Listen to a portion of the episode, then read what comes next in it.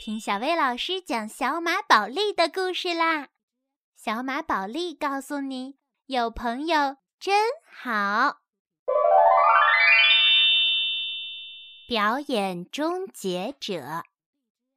这天，苹果嘉儿领着可爱军团来到一座破旧不堪的树屋跟前。欢迎来到新俱乐部。孩子们很失望。苹果嘉儿说：“这里只需要清洁一下，没准儿你们会因为打扫房间的天赋而得到。”墙壁裂了，苹果嘉儿栽了进去。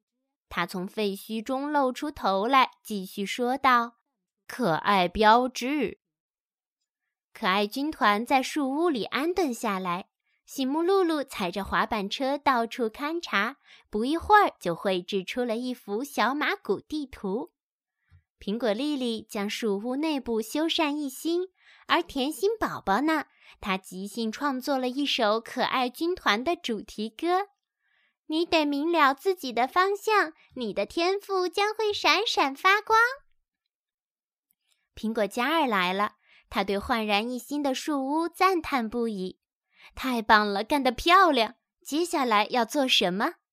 孩子们兴奋地说：“我们要到外面去，开始新的冒险，赢得可爱标志。”苹果嘉儿说：“看来你们已经有计划了，那我忙去了，回头见。”说着离开了。孩子们开始了他们的大冒险。他们来到农场喂小猪。谁知道小猪一听到开饭的铃声，就迫不及待地冲出来，把食料桶撞翻了。他们来到糖果屋里制作糖果，没想到黏黏的糖果把他们卷进了机器。他们走进美发店给客人们做头发，却把客人的头发染得乱七八糟。接下来，他们回到果园里猜图，可是一个也没有猜中。拼命爬上了风雪交加的山顶，却又摔了下来。最后，他们只有一个地方可以去了，那就是图书馆。结果，他们翻遍了图书馆里所有的图书，把图书馆搞得一团糟。紫月和彩妮来到图书馆，被眼前乱糟糟的景象吓了一跳。紫月问：“发生什么事儿了？”可爱军团坐在书堆上，抱怨说：“看来我们得不到图书管理员的可爱标志了。要不在你们喜欢的领域试试看吧？”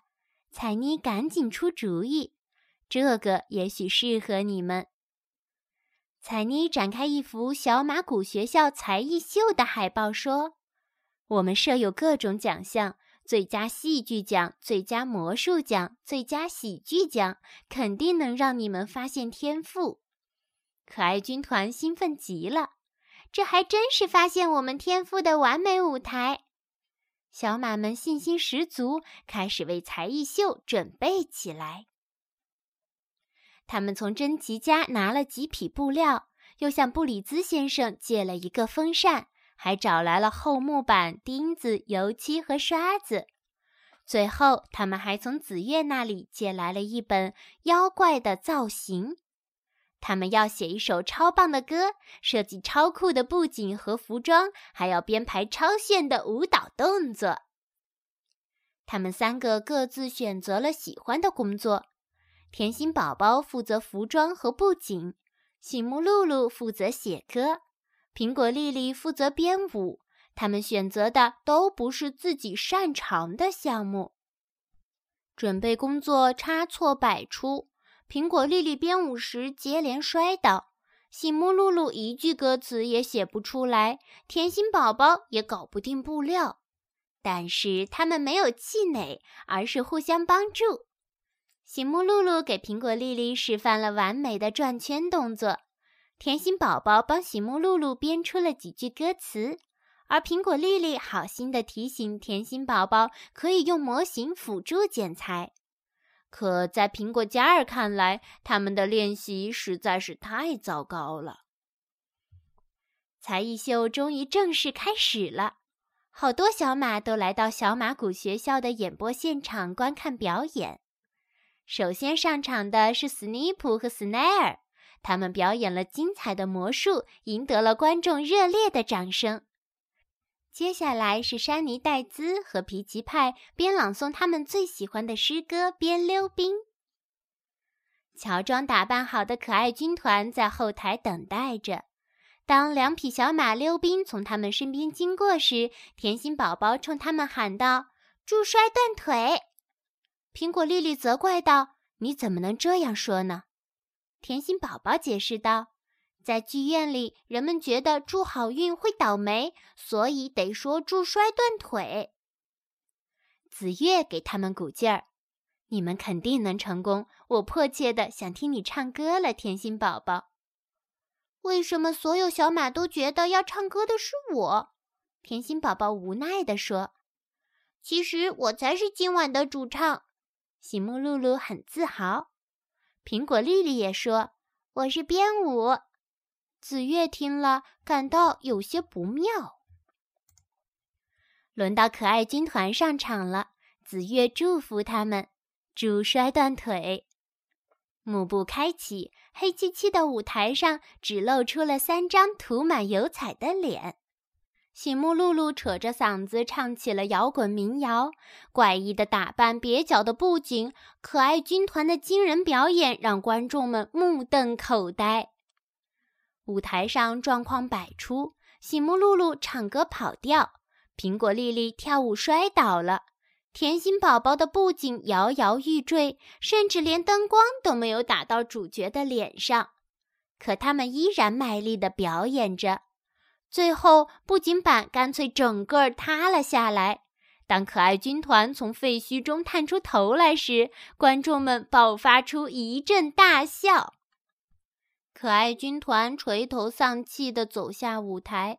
喜木露露说：“没想到结果会是这样。”苹果丽丽说：“他们好像在嘲笑我们。”甜心宝宝还不死心：“真的有那么差劲儿吗？”这时，彩妮提醒他们要颁奖了：“姑娘们，你们付出了努力，你们应该自豪。来吧！”颁奖仪式开始了，可爱军团溜上台，斯尼普和斯奈尔得到了最佳魔术奖。山尼戴兹和皮奇派得到了最佳戏剧奖。意想不到的是，最后一个奖项颁给了可爱军团最佳喜剧奖。可爱军团戴上了金光闪闪的奖牌，观众们也欢呼着为他们喝彩。可爱军团欢快地冲下台，迫不及待地把西服脱下来，可身上还是没有出现可爱标志，他们失落极了。这时，紫月走过来说：“祝贺你们干得漂亮！虽然没有得到可爱标志，但是我们知道为什么。”可爱军团说：“为什么呢？”紫月追问。甜心宝宝说：“也许我们努力过头了。”喜木露露说：“与其强迫自己做一些对我们没有意义的事，还不如接受自己真正的特长。”苹果丽丽接过话，紫月期待着答案，又问：“那是什么？”可爱军团异口同声地说道：“演喜剧。”说着，他们开心地跑开了。好啦，今天的故事就到这儿了，明天再来听小薇老师讲小马宝莉的故事吧。明天见。